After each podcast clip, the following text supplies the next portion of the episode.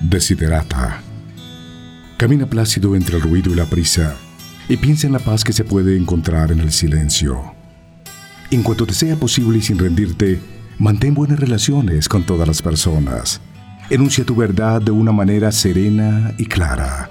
Y escucha a los demás, incluso al torpe e ignorante. También ellos tienen su propia historia. Evita las personas ruidosas y agresivas, ya que son un fastidio para el espíritu.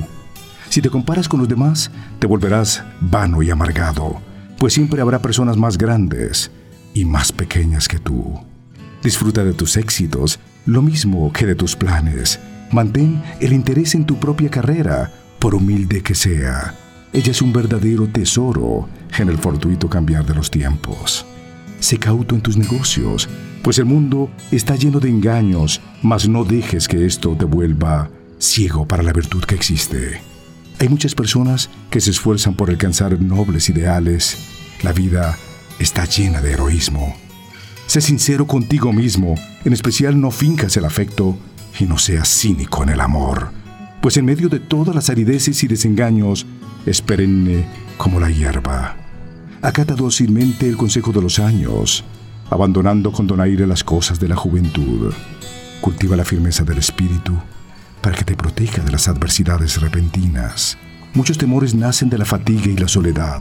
Sobre una sana disciplina, sé benigno contigo mismo. Tú eres una criatura del universo no menos que los árboles y las estrellas, tienes derecho a existir, y sea que te resulte claro o no, indudablemente el universo marcha como debiera.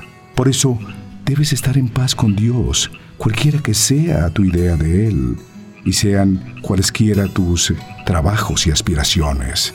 Conserva la paz con tu alma en la bulliciosa confusión de la vida. Aun con todas sus farsas, penalidades y sueños fallidos, el mundo es todavía hermoso. Sé cauto, esfuérzate por ser feliz.